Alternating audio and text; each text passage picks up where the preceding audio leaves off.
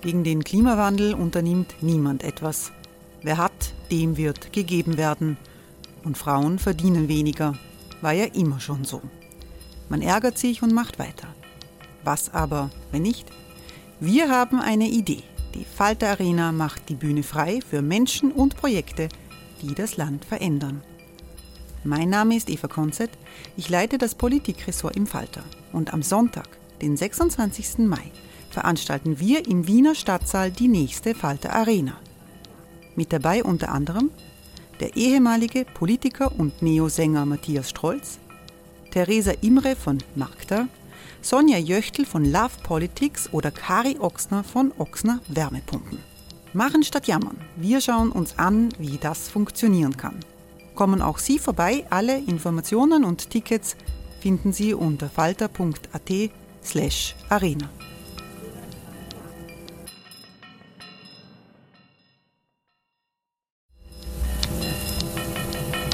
Falter-Podcasts werden durch Werbung unterstützt. Das hilft bei der Finanzierung unseres journalistischen Angebots. Hey, I'm Ryan Reynolds. At Mint Mobile, we like to do the opposite of what Big Wireless does. They charge you a lot, we charge you a little. So naturally, when they announced they'd be raising their prices due to inflation, we decided to deflate our prices due to not hating you. That's right. We're cutting the price of Mint Unlimited from $30 a month to just $15 a month. Give it a try at mintmobile.com slash switch. $45 upfront for three months plus taxes and fees. Promote for new customers for limited time. Unlimited more than 40 gigabytes per month. Slows. Full terms at mintmobile.com.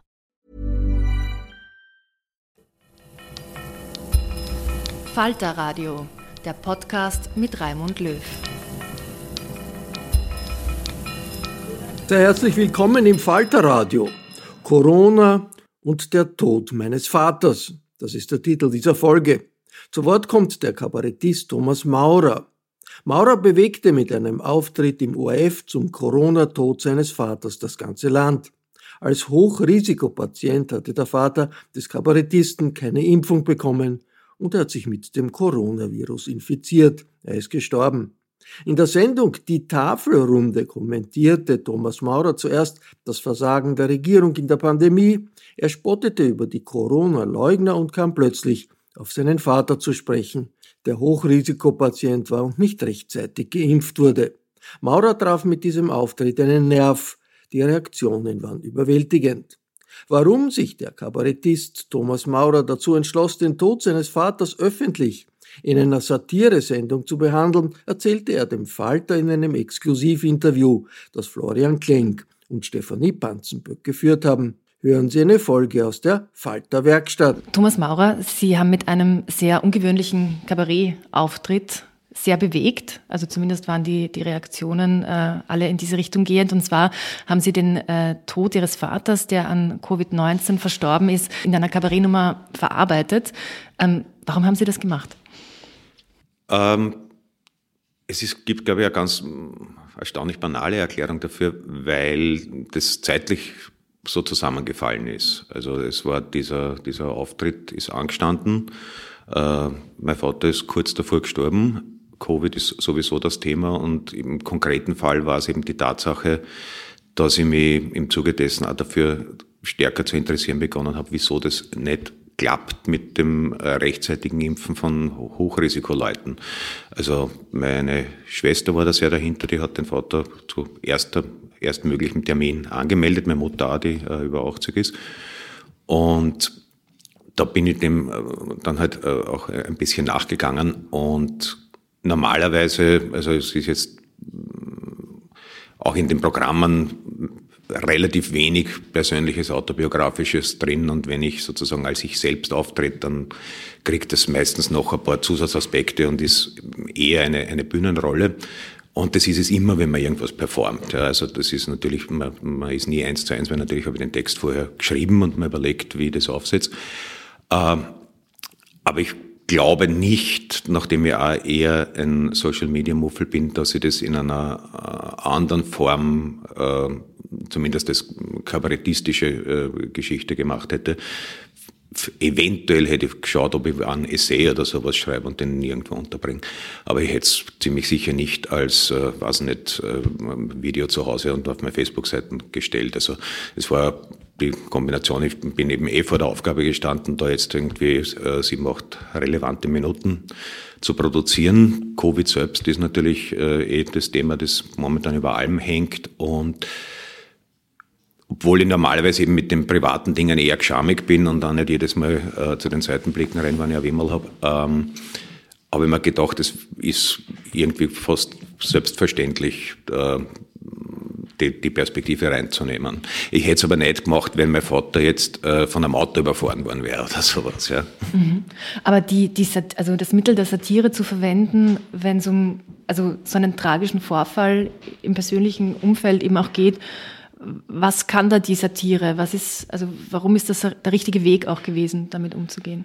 Ja, da habe ich ein bisschen einen Stehsatz über äh, Jahre des Interviews äh, entwickelt, wenn man immer wieder gefragt wird, was, worüber man Witze machen kann und ob es was gibt, wo man keine machen kann. Und ich sage dann immer, man kann äh, alles äh, satirisch arbeiten, aufarbeiten, wann man es kann. Ne? Es kann auch furchtbar schiefgehen natürlich. Es hätte ja auch also schiefgehen können. Ja, ja, Warum haben Sie es riskiert? Äh, es, war irgendwie eine, eine, eine Bauchentscheidung, die eben eigentlich gegen mein normale, meinen normalen künstlerischen Instinkt gegangen ist, die für mich aber relativ schlüssig war und dann ging es halt nur mehr darum, dem eine adäquate Form zu geben. Kann man über den Vater ein bisschen erzählen? Ja, also der war halt schon länger äh, stark körperlich ramponiert. Das ist halt äh, noch diese Hakler-Generation. Der war äh, Bäcker, äh, Bäckergeselle, Zuckerbäckermeister. Äh, und die COPD, die er hatte, ist sicher auch berufsbedingt. Er hat natürlich wie praktisch alle seiner Generation geraucht, hat es aber, glaube ich, wenn ich mich richtig erinnere, Mitte oder spätestens Ende der 80er äh, aufgegeben. Ähm, und war jetzt auch schon länger in Pension, also hat, hat, hat ein paar Krankheitsgeschichten gehabt und über die COPD ist es mit dem Übergewicht natürlich auch nicht besser geworden. Also da war, war immer so ein, ein starker Blader. Also weil auch die äh, Arbeit als Bäcker körperlich äh, recht fordernd ist und dann hat er wie viele seiner Generation, also Freizeit war jetzt kein Thema. Also am Wochenende wurde das Einfamilienhaus gebaut. Also der ist sicher über Jahrzehnte seines Lebens auf, weiß ich nicht, zusammengerechnet 140 Arbeitsstunden in der Woche gekommen oder sowas. Ähm, und das hat natürlich äh, den Körper eh schon ein bisschen mitgenommen gehabt. Und die COPD hat sich verschlechtert, dadurch hat er sich auch immer äh, weniger bewegt und äh, auch den Lockrufen des Zimmerfahrrads ist unter diesen Umständen, glaube ich, leicht zu widerstehen. Und es war klar natürlich auch ihm, äh, wann, wann der Covid dazukommt, dann ist da eigentlich schon das Siegel ausgefertigt, dass es das war. Und das macht es halt auch bitter besonders. Ne? Also das, naja, selbstverständlich, meine Eltern waren, waren praktisch nur zu Hause. Wir wissen auch nicht genau, wo sie sich angesteckt haben.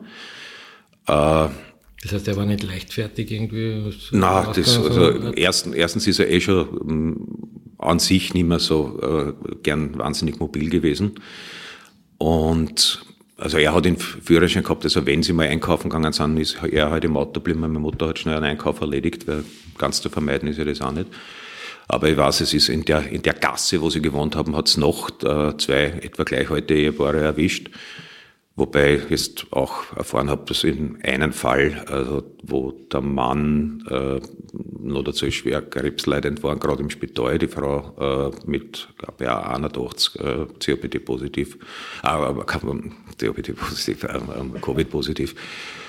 Und der hat dann, die hat dann bei 1450 angerufen, weil sie halt schlecht gegangen ist und der hat mir dann empfohlen, sie soll Aspirin nehmen und äh, es wird schon vorbeigehen. Also das ist zum Beispiel etwas, das habe ich in dem in der Form auch nicht für möglich gehalten. Also man erfährt dann recht viel. Also ich habe ja auf das Ganze ein auch für mich vielleicht naiverweise äh, überwältigend oder unerwartet großes Echo auf allen Kanälen bekommen. Ähm, und viele Leute haben dann eben auch ihre eigenen Geschichten und ihre eigenen Sorgen geschrieben, eben kranke Verwandte oder selber äh, in der Risikogruppe und warten und verstehen nicht, wieso der Nachbar geimpft ist und ich nicht. Und äh, das, das gibt dem Ganzen halt äh, die Dimension, wo man denkt, da, das, da geht es dann über die private Tragödie hinaus, weil ja, äh, jeder und jede muss irgendwann einmal die Eltern begraben, außer der noch hässlichere Fall tritt ein, dass die Eltern die Kinder begraben müssen.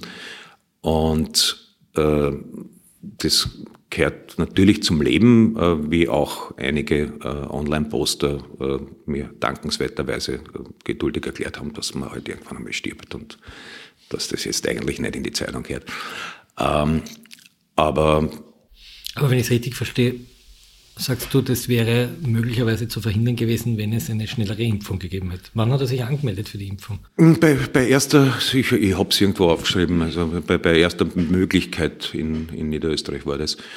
Und ich habe ja da ein bisschen äh, weiter gegraben, beziehungsweise äh, also habe mich dann über Vermittlung vom Sepp Schellhorn, mit dem ich befreundet bin, mit dem äh, Lorca in Verbindung gesetzt, der da sehr fit ist.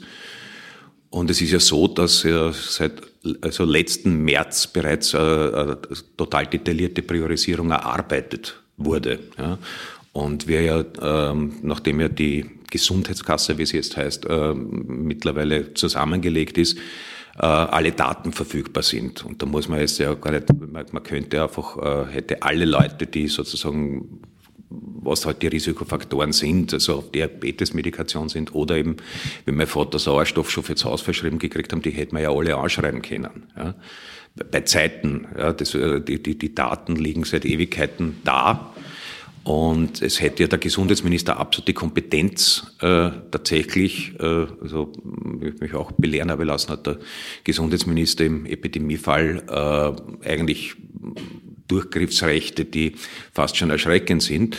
Ähm, und jetzt haben wir halt diesen ähm, exzessiv konzilianten Gesundheitsminister, der halt äh, einerseits offensichtlich persönlich so sehr auf Konsens gepolt ist, dass er das einfach nicht macht, oder beziehungsweise weiß ich nicht, an, an welchen Körperteilen äh, ihm der Koalitionspartner Klemmern ansetzt. Äh, aber die Tatsache, dass du das dass alle Daten da sind und dann wieder diese österreichische Unlösung daherkommt, dass das an neun Bundesländer gehen muss, die sich das dann alles äh, und die offensichtlich darauf auch nicht vorbereitet waren, obwohl sie da ewig offensichtlich lobbyiert haben, dass das unbedingt Landessache sein muss. Äh, weil offiziell sind sie, glaube ich, erst im November damit betraut worden. Also hinter den Kulissen müssen sie es aber alle schon viel länger gewusst haben.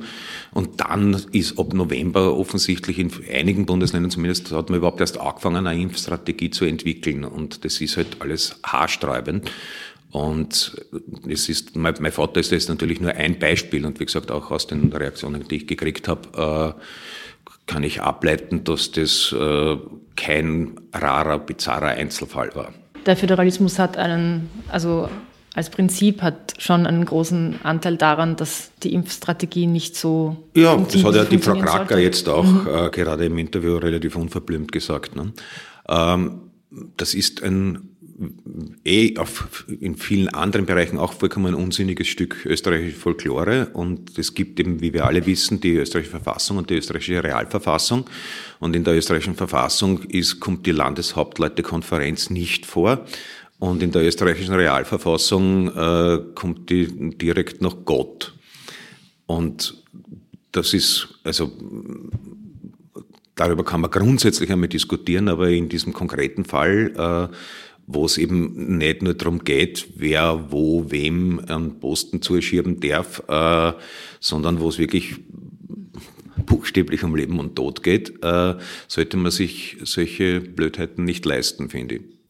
Oder zu, wo sozusagen auch Impfungen zugeschoben werden. Ne? Es wurden ja dann Leute geimpft, die vielleicht doch nicht so Hochrisikopatienten da waren. Auch, auch das ist ja, wie wir wissen, vorgekommen. Ja. Äh, und, und wie gesagt, ich sehe das, ich sehe das dann auf, auf, auf allen Seiten, auf, äh, auch die, dass in einer derart prekären Situation, wie wahrscheinlich äh, niemand, der jetzt nicht vielleicht noch den Ausgang äh, des Zweiten Weltkriegs und den Abzug der Alliierten miterlebt hat.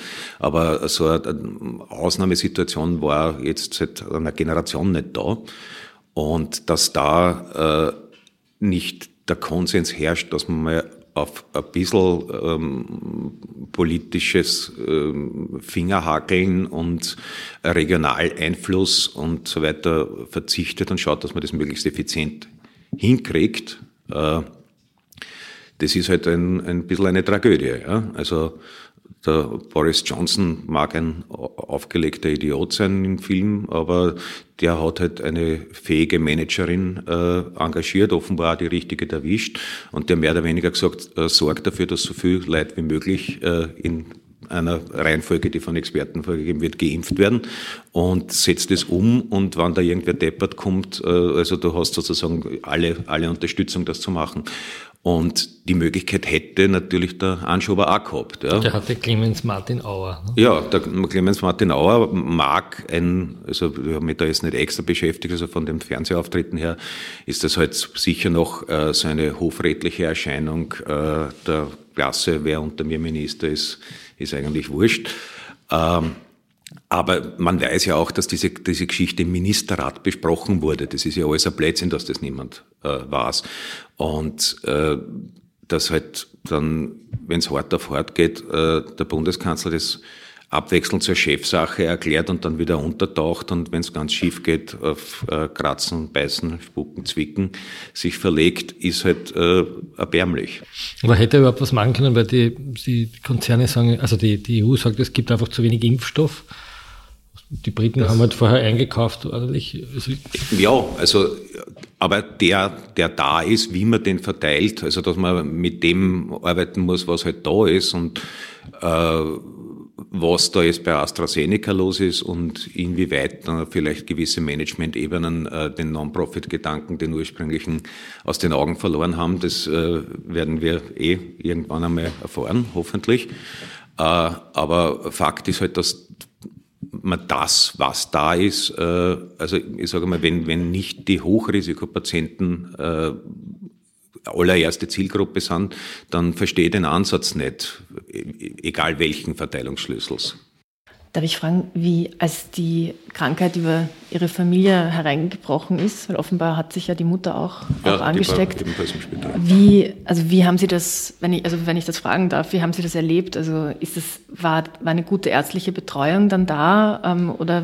Ähm, also im, im Vorfeld nicht. Äh, da gab es eine Hausärztin, die gesagt hat, na, sie hat so viele Patienten und zu äh, Covid-Fällen geht es eh nicht gern. Das ist in äh, Niederösterreich, war das? Ja. ja. Und das weiß ich nicht, wie sehr das jetzt eine, äh, ein Einzelfall oder wie sehr das systemisch ist. Ähm, im, Im Wiener Neustädter Spital, muss ich sagen, waren, waren, waren die Erfahrungen sehr positiv. Also die, das hat extrem professionell gewirkt. Die haben eben auch uns so gut wie möglich am Laufenden gehalten und da kann, da kann ich jetzt eigentlich keine Beschwerde führen. Äh, ja, wurscht, es gibt dann noch ein paar Details, aber da, da, da wird es dann vielleicht auch zu detailliert, unter anderem. Aber das heißt, ähm, ihr, also wie war das eigentlich, äh, war das für, für Sie und Ihre Familie, bevor diese, diese Krankheit ausgebrochen ist, ähm, bei Ihnen eine reale Gefahr? Oder hat, hat sich Ihr Blick auf diese Pandemie dadurch einfach auch, auch verändert? Also, dass meine Eltern äh, es nicht kriegen sollten, war klar. Also insbesondere mein Vater, das war, das war allen klar, dass äh, der war halt, da war die, die, die COPD doch so weit fortgeschritten. Also ich wohne quasi ebenerdig, also es ist ein Halbstock zu ersteigen. Und das war schon, als wir uns das letzte Mal, also wie ich mal gekocht habe und äh, ein Familienessen gegeben habe, äh, war das schon eine große sportliche Herausforderung für ihn mit anschließender Erholungsphase. Also der ist jetzt äh, sicher nicht auf irgendwelche Covid-Partys gegangen, um sich die Zeit zu vertreiben. So war das auch gar nicht gemeint, sondern, sondern ob, man, ob man irgendwie wenn das dann plötzlich da ist, also wie, wie, sich, wie sich die Wahrnehmung auch verändert auf die, auf die ganze Situation äh, um einen herum, auf die, auf die Politik, ähm, dass, dass man vielleicht vorher den Eindruck hat, na ja, die haben das vielleicht eh ganz gut im Griff oder und plötzlich merkt man, was da eigentlich alles im Argen. Ja, der Eindruck hat sich natürlich äh, über das letzte Jahr zunehmend äh, äh, verdünnt. Ähm, und es ist trotzdem, es ist trotzdem was anderes, wenn du das als äh, Damoklesschwert tendenziell die ganze Zeit über dir hängen. Hast, du aber denkst, gut, die bleiben eh viel daheim und, äh, und wir haben die ja auch, also Mutter und beide natürlich unter Einsamkeit und die wollen natürlich die Enkel sehen und wir haben dann also so über den Zaun äh, Besuche gemacht und, und äh, ich glaube einmal äh, haben wir dann im, im, uns in den Wintergarten gesetzt und sie sind drüben geblieben oder so, aber das war eigentlich alles mit, mit, mit äußersten Vorsichtsauflagen auch von unserer Seite, weil wir wussten, es ist ernst und trotzdem ist so etwas Latentes, das ist irgendwann einmal ein Hintergrundrauschen. Es ist dann schon einmal ganz was anderes, wenn es plötzlich akut wird. Kommen wir noch ein bisschen zu dem Programm. Mir ist aufgefallen, der, sozusagen, dass der Kickel, der sehr scharf attackiert wird wegen seiner Goebbels-Parodie. Ja. Warum der Goebbels? Wegen der Praterrede? Nein, guckt das nebeneinander an. Also es ist wirklich erstaunlich. Also es ist tatsächlich, äh, sage ich jetzt aus einer Schauspielerwarte, wenn du, wenn du äh, den Tonfall, also der Herr Kickel Kärntner neuerdings wieder ein bisschen mehr um volkstümlicher zu sein, äh, aber wenn du diesen, diesen, diesen singenden, gepressten, weihevoll fanatischen Tonfall äh, dir für eine Rolle äh, aneignen müsstest, dann würdest du irgendwo rauskommen, minus dem Kärntnern, äh, wo der äh, Kickel gelandet ist. Deswegen habe ich, immer mal, ne? deswegen hab ich immer mal freundlich unterstellt, dass es vielleicht äh, äh, Absicht, mit, vielleicht wollte die Menschen nur aufrütteln, wie gefährlich es ist, äh, Demagogen auf den Leim zu gehen, man weiß es ja nicht, man kann die ja nicht fragen. Ja. Die Intonation war ja tatsächlich ähm, ganz besonders äh, übertrieben. Also, ich meine, der, also die Kickelreden sind ja immer bizarr, wirklich, aber... Also man, man, man, man, hat ja den Kickel vorher schon reden gehört und das ist, äh, hat immer, immer ein, ein bisschen was von einem aufgestörten Terrier. Aber, äh, aber dieses eben diesen singenden Tonfall. Ja, das ist. Äh, das war Radio aus den 30er Jahren. Das, das, das hat man. Äh, sagen wir so, dieser Tonfall wurde mit Gründen in den letzten Jahrzehnten eher gemieden. Hey, I'm Ryan Reynolds. At Mint Mobile, we like to do the opposite of what Big Wireless does. They charge you a lot. We charge you a little. So naturally, when they announced they'd be raising their prices due to inflation, we decided to deflate our prices due to not hating you. That's right. We're cutting the price of Mint Unlimited from $30 a month to just $15 a month. Give it a try at mintmobile.com slash switch. $45 upfront for three months plus taxes and fees. Promote for new customers for limited time. Unlimited more than 40 gigabytes per month. Slows. Full terms at mintmobile.com. Aber ist doch komisch, warum ist die FPÖ da eigentlich hingekippt? Weil man hätte ja sagen können, so eine Blockwartpartei, die einen starken Staat will und äh, eine ordentliche Polizei, die hätte doch eigentlich genau in die andere Seite kippen können. Ich weiß gar nicht, ich, ich glaube, dass viele vom wirklich ganz harten FPÖler-Kern sich nicht einmal über starken Staat äh, Gedanken machen. Die wollen einmal eine hauen und dass die da oben einmal äh, und also das ist teilweise sehr ähm, ich glaube, dass da nicht sehr viel staatstheoretische äh, Ansätze dahinter stehen, sehr häufig. Äh, und ich habe das schon äh, verfolgt. Also ich habe an, eine private Facebook-Seiten, auf der ich praktisch, auf der ich nie was veröffentliche, wo ich aber irgendwann vor Jahren einmal reihenweise irgendwelche Leute angenommen habe.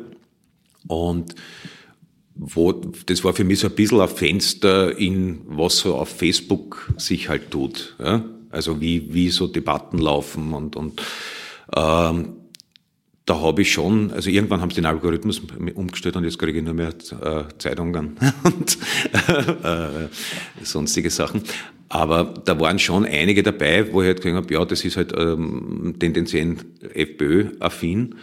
Und einzelnen konnte man da jetzt in diesem Covid-Jahr von Monat zu Monat wirklich, kann es gar nicht anders sagen, beim Wahnsinnigwerden zuschauen. Und wo dann halt äh, die Verschwörungstheorien bis im Extremfall QAnon äh, äh, geteilt werden, also wo dann wirklich manisch bis zu 20 Mal am Tag einzelne Leute vollkommenen Irrsinn äh, teilen. Also ich glaube, dass da in, in, in diesem zu kurz Gekommenheitsirrationalismus, den die FPÖ immer äh, bedient hat, was nicht heißt, dass es keine zu kurz gekommen in unserer Gesellschaft gibt, äh, dass da eine Schnittmenge äh, da ist und sich der äh, Herr Kickel wahrscheinlich einfach strategisch gedacht hat, wenn er der Kurz schon die Ausländer weggenommen hat, dann, äh, dann holt er wenigstens die Querdenker ab. Das wird eine, davon abgesehen, dass ich nicht sicher bin, ob der Herr Kickel persönlich wirklich eine ausgeglichene Persönlichkeit ist. Aber wie ist denn das jetzt eigentlich ähm, mit, der, mit der Freiheit? Das ist ja so dieser, dieser Begriff, der, den ja alle Parteien momentan besonders gerne verwenden und die ja auch der Kickel besonders gerne verwendet, indem man sagt, die Leute gehen auf die Straße, sie demonstrieren für ihre persönliche Freiheit gegen den Corona-Wahnsinn. Die anderen sagen, wir müssen uns an, an alle Regeln halten, damit wir bald wieder in Freiheit leben können. Von welcher Freiheit reden wir denn eigentlich jetzt in dieser Pandemie? Ja, es ist so, ich habe äh, um, um äh, dieses, dieses Pandemie-Jahr nur ein bisschen äh, geschissener zu machen, ist es mir gelungen, mir Anfang Jänner äh, das Handgelenk zu brechen.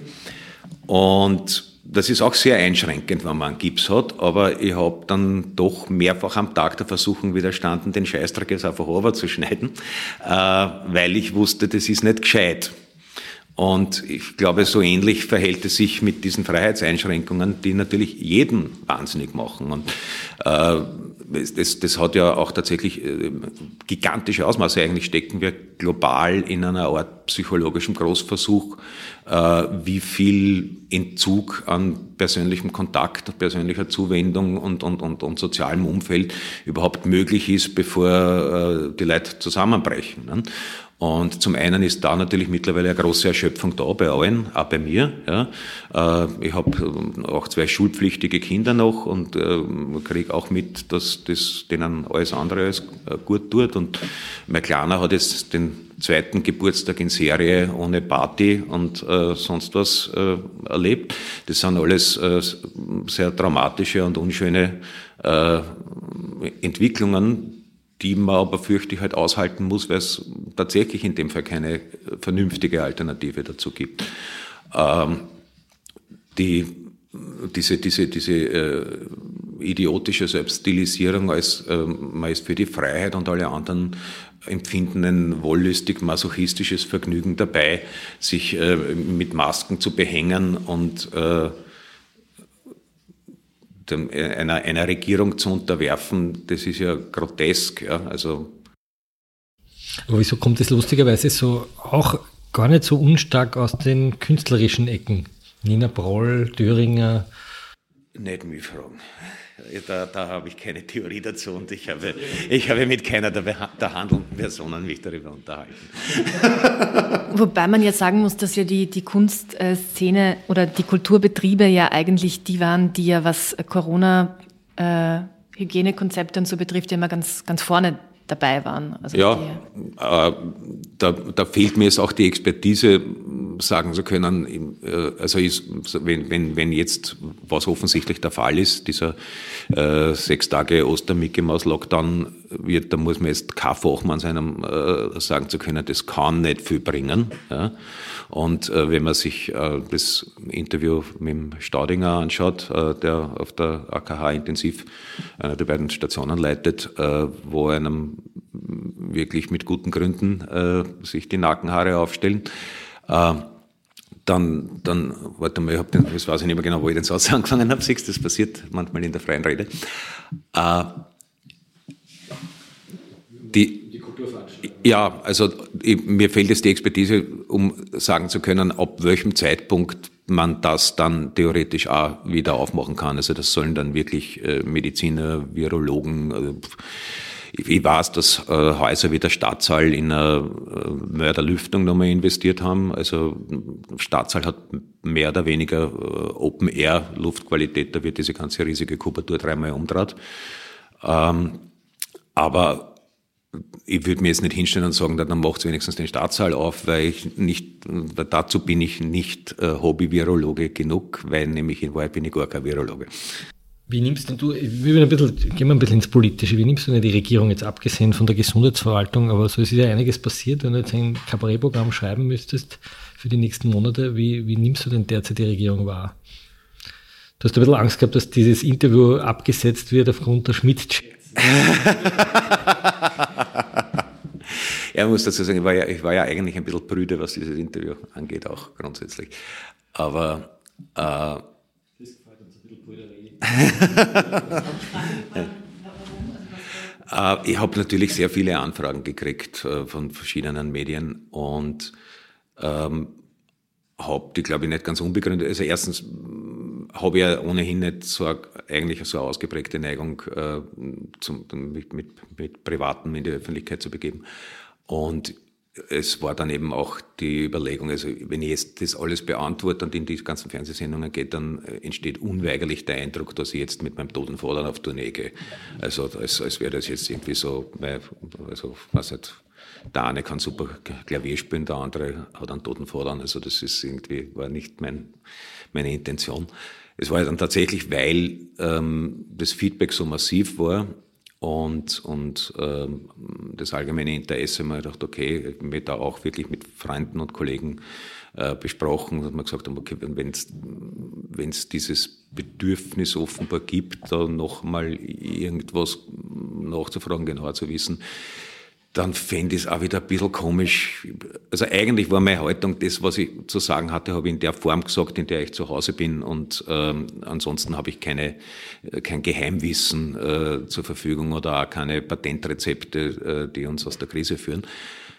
Aber habe ich mich daneben äh, von den Engelszungen des Herrn Herausgebers Klenk äh, unter anderem äh, so weit betrillen lassen, dass ich sage, okay, dann, dann, mache ich ein ausführliches Gespräch noch, wenn, wenn da tatsächlich noch ein höherer Bedarf äh, bei den äh, Leuten ist, äh, sich damit nochmal zu beschäftigen, äh, dann ist es damit gedeckt und dann ist aber auch wieder äh, sozusagen, dann ziehe ich mich gerne wieder auf aber das wir, zurück, was ich fürs Ich glaube, das, das, was die Leute so bewegt hat, ist ja, dass da das Private wirklich politisch geworden ist und eine offensichtlich eine totale Verwaltungskrise und auch eine Managementkrise der Politik sichtbar wird.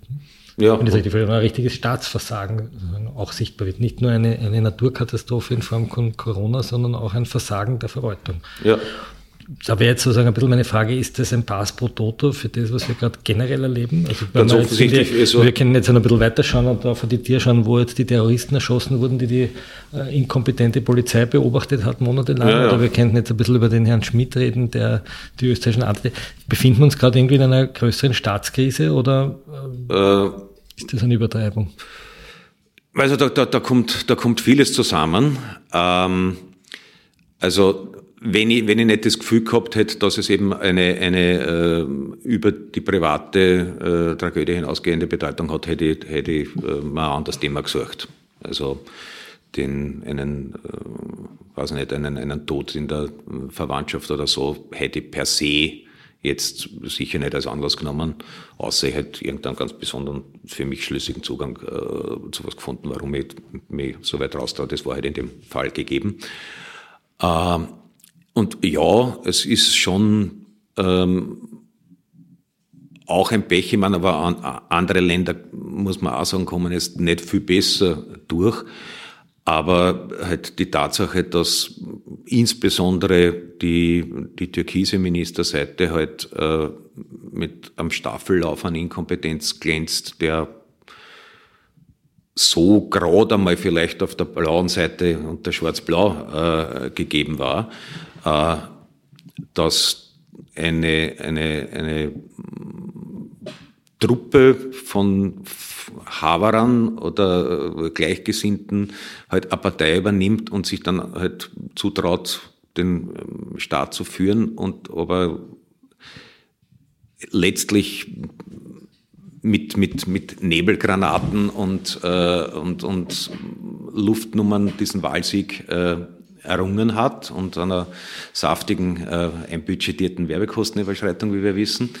Äh, und dann einfach jetzt hilflos davor steht, also in, inklusive ein Bundeskanzler, der halt äh, wirklich derzeit auf mich wirkt wie ein Kinderstar, der darum bangen muss, ob, ihm, ob er mit 20 noch Schauspieler ist. Ähm, und ich meine, die, die Umfragewerte sind ja immer noch erstaunlich hoch. Aber warum ist das so? Warum ist er das, immer so beliebt? Warum sind die Tageszeitungen immer noch so? Naja gut, bei den Tageszeitungen äh, haben wir alle begründete äh, Annahmen, warum der Kurs so und doch relativ unverbrüchlich gehalten wird, obwohl man gewisse Sachen jetzt auch nicht mehr, mehr äh, zudecken kann. Also jetzt die, Schmidt-Protokolle oder so, das wird äh, noch, und das wird ja wahrscheinlich nicht die letzte Eröffnung sein, die aus diesem reichhaltigen Datenschatz äh, an die Öffentlichkeit dringt. Also, dass das auf Dauer nicht irgendwann einmal ähm, auch massiv schadet in den Umfragewerten, also da, da müsste ich dann trotzdem nochmal über alles, was ich über Innenpolitik zu wissen, glaube ich, gründlich nachdenken. Ähm, also es ist schon möglich, dass äh, Türkis irgendwann einmal im Staatsarchiv der Parteifarben neben Orange äh, zu liegen kommt in der Ausstellungsvitrine. Äh, aber dass das das, das würde einen vielleicht als jemand, der sozusagen dieser, soweit man von Gesinnung sprechen kann, Gesinnungsgemeinschaft nicht wahnsinnig freundlich äh, gegenübersteht, könnte man das in, unter normalen Umständen sogar genießen, wie da sozusagen diese äh, PR-Nummer an ihre Grenzen stößt, sobald sie mit der Realität kollidiert. Nur dazu ist es halt jetzt einfach äh, zu ernst. Ja? Und das gleichzeitig, also ich meine, ich war auch äh, über einiges, was die Grünen so mitgetragen haben und in der Form, in der sie es mitgetragen haben, äh, entsetzt. Aber die Frau Sadic wird, glaube ich, wenn sie äh, auf dem Kurs bleibt und nicht irgendwas passiert, als eine der großen Figuren der jüngeren Zeitgeschichte in Erinnerung bleiben, weil da, glaube ich, sich wirklich was ganz Grundsätzliches im Verhältnis von äh, Justiz und Politik zu verschieben beginnt. Äh, das ist deutlich positiver, als ich äh, erwartet hätte, zum Beispiel konkret in dem äh, Bereich. Natürlich dadurch begünstigt, dass jetzt rund um den Koalitionspartner ununterbrochen Stinkbomben aufgehen, äh, die halt kaum mehr äh, mit einem höflichen Naserümpfen zu übergehen sind. Können wir vielleicht trotzdem noch einmal kurz zu dieser Form der Satire äh, äh, zurückkommen? Ähm, weil Sie haben ja dem, äh, diesem Auftritt ja vorangestellt, äh, Komödie ist Tragödie plus Zeit, ja, oder? Woody Allen Zitat. Das war die Formel. Das ist auch schon hakelig, Woody Allen zu zitieren.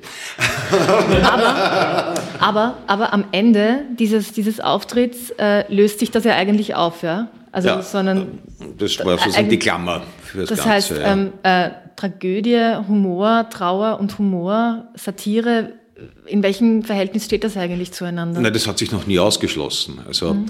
es ist, was ich persönlich ganz angenehm finde, also in, in Deutschland ist das ja mittlerweile als, als streng geschieden in Kabarett und Comedy. Äh, bei uns läuft unter Kabarett mit langem E hinten immer nur alles, was auch lustig ist. Also das kann, das geht von ambitioniertem, tendenziell abstrakten Theater bis heute äh, wirklich in Richtung Bauernschwank ist da eine, eine, eine Bandbreite abgedeckt. Was ich persönlich ganz angenehm finde, weil du sozusagen dadurch die Möglichkeit hast, auch wirklich verschiedene Formen zu bedienen. Also ich habe zwischendurch, ich habe zweimal wirklich eigentlich klassisches Ein-Personen-Stück gemacht, äh, ohne dass es groß erklärungsbedürftig war. Äh, und ich kann als nächstes ein Stand-up-Programm machen oder wieder irgendwas dramaturgisch durchgefuchstes. Äh, das wird jetzt niemanden abstoßen oder extra anlocken, sondern es weiß halt wie immer, werden die Leute halt einmal schauen, was Herren drüber und oder eh kommen, es immer kommen. Äh, aber formal ist da, hast du wenig Deckel und das ist grundsätzlich angenehm. Und dazu gehört natürlich, dass du eben tatsächlich ähm, über alles ähm, grundsätzlich dich hermachen kannst. Du brauchst halt einen Standpunkt und, und die handwerklichen und äh, geistigen Fähigkeiten dazu. Oder das ist vielleicht im, im, im äh, englisch-amerikanischen Raum noch ausgeprägter. Also das letzte große Special von Chris Rock hat, glaube ich, 20 Minuten, wo er über seine Trennung äh, redet und dann teilweise äh, auch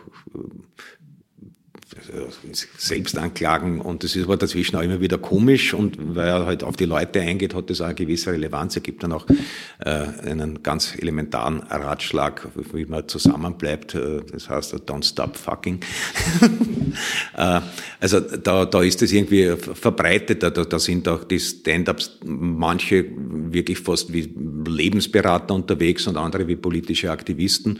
Und grundsätzlich äh, kann man alles, alles das machen. Oder das, der großartige äh, Chappelle-Auftritt bei Saturday Night Live vor einem Monat oder so, äh, wo er damit eröffnet, dass sie doch, was er nicht versteht, ist, warum nicht die Polizisten einfach ab und zu doch ein, weißes Kind erschießen.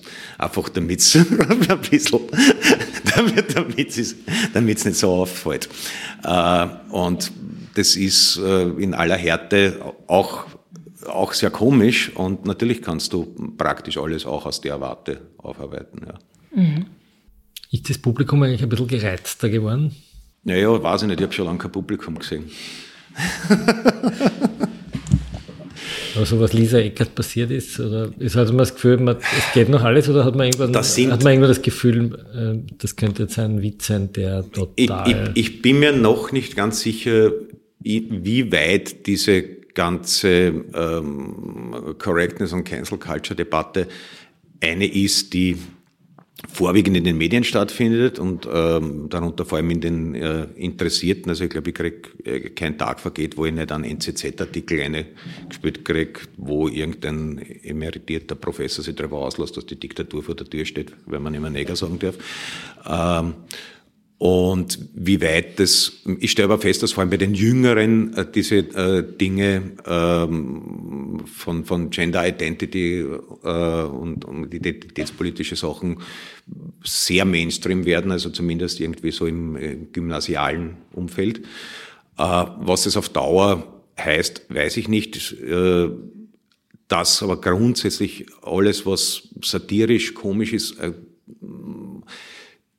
die, das Potenzial haben muss, auch verletzend und verstörend zu sein, äh, heute für selbstverständlich. Also John Cleese hat einmal gesagt, es hat, niemand hat das Recht, nicht beleidigt zu werden. Äh, und wenn du als halbwegs sensibler Mensch äh, durch dein Erwachsenenleben gehst, wirst du ununterbrochen mit Fakten, Tatsachen, Meinungen, Haltungen, äh, Umständen konfrontiert, die brutal kollidieren mit dem, was du äh, für richtig und gut hältst. Und das muss man aushalten und im Zweifelsfall auch ausdiskutieren. Und wenn man dann anfängt, in, äh, bei, bei, bei künstlerischen Sachen äh, die Zensurschere äh, zu wetzen, dann wird's schon eng. Also ich sehe das noch nicht, ich sehe es momentan mehr noch als Debatte. Aber als, Dykes wird wahrscheinlich nicht mehr gehen. Aber Viele Dykes, Dykes, Dykes, Dykes wäre, wäre schwierig, ja. Was als, äh, als großen, gehen, als, naja, wobei das war ja sogar Peter Hammerschlag, und der wurde ja dann äh, im KZ ermordet, also vielleicht dürfte man das, wenn man es vorher äh, dazu sagt, noch äh, kultivieren. Ähm, ich weiß es nicht, ich, find, ich bin schon äh, grundsätzlich dafür, äh, unnötige Grobheit aus dem menschlichen Umgang zu eliminieren. Aber daraus eine Sensibilitätsreligion äh, zu machen, äh, scheint mir äh, sehr fragwürdig. Das heißt, Kabarett mit Triggerwarnung wird es bei Ihnen ja, dann geben? Wird, das wird nah. Das, also ich hoffe, dass der, Le dass der Levi noch. Ja, darf ich noch eine, ja. eine allerletzte Frage stellen? Ähm, noch zu, eine letzte Frage zu, zu Ihrem Vater. Ähm, woran, was sind denn so Ihre, Ihre tiefste Jugenderinnerung oder woran erinnern Sie sich denn besonders gern, was Ihren Vater betrifft, an die Kindheit oder? Ja, das, also das, das, das war halt dieses, dieses, dieses äh, Nachkriegsarbeiterleben. Wir haben in einer sehr kleinen Wohnung gewohnt, damit äh, wir ein Haus bauen konnten und das waren halt die Wochenenden und die Sommerferien äh, da draußen, was als Kind eigentlich ganz klasse war, da war noch viel Städten. Ähm, also damals gab es dort Schmetterlinge, dass äh, manchmal kaum durchgesehen hast. Das hat sich gelegt. Dafür gibt es jetzt viele Thujenhecken und Gewerbezentren. Äh, das war eine Ja, mein Gott, was, was willst du über einen eigenen Vater sagen? Das war äh, eine, eine natürlich wechselvolle Beziehung. Ich habe eine recht lebhafte Pubertät gehabt und danach ging es aber recht schnell wieder recht gut. Äh, es war halt, ja, war, war der Vater und das ist halt für jeden individuell ein bisschen anders, aber das, da, da, da bin ich noch nicht. Also ich glaube auch, dass der Autobiograf autobiografische Roman Mein Vater und ich nicht von mir verfasst werden wird. Mhm. Gibt es einen Satz, den Sie besonders mit Ihrem Vater verbinden? Einen er war ja Handwerker und, und, und auch relativ schonungslos äh, zu sich und zum eigenen Körper. Und ein Satz, den er gern gesagt hat, war, man muss das Material so lang quälen, bis es nachgibt. Sie hörten aus der Falterwerkstatt den Kabarettisten Thomas Maurer in einem Interview mit Florian Klenk und Stefanie Banzenböck. Ich verabschiede mich von allen, die uns auf UKW zuhören im Freirad Tirol und auf Radio Agora in Kärnten. Kunst und Kultur und das aktuelle Geschehen in Österreich schlagen sich jede Woche im Falter nieder. Daher der Hinweis, ein Abonnement des Falter können Sie ganz bequem im Internet bestellen. Auch die Möglichkeit von gratis Probeabos gibt es. Alles über die Adresse abo.falter.at. Ursula Winterauer hat die Signation gestaltet, Anna Goldenberg betreut die Technik. Ich verabschiede mich bis zur nächsten Folge. Sie hörten das Falterradio, den Podcast mit Raimund Löw.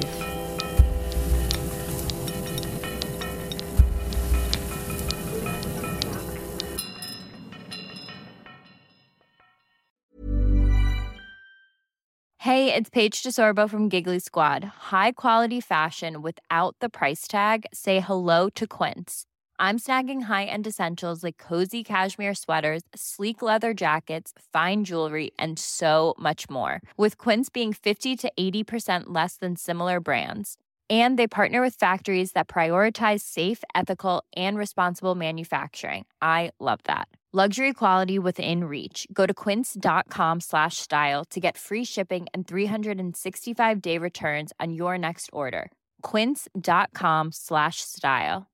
Imagine the softest sheets you've ever felt. Now imagine them getting even softer over time. That's what you'll feel with Bowl and Branch's organic cotton sheets. In a recent customer survey, 96% replied that Bowl and Branch sheets get softer with every wash. Start getting your best night's sleep in these sheets that get softer and softer for years to come. Try their sheets with a 30-night guarantee. Plus, get 15% off your first order at bowlandbranch.com. Code BUTTERY. Exclusions apply. See site for details.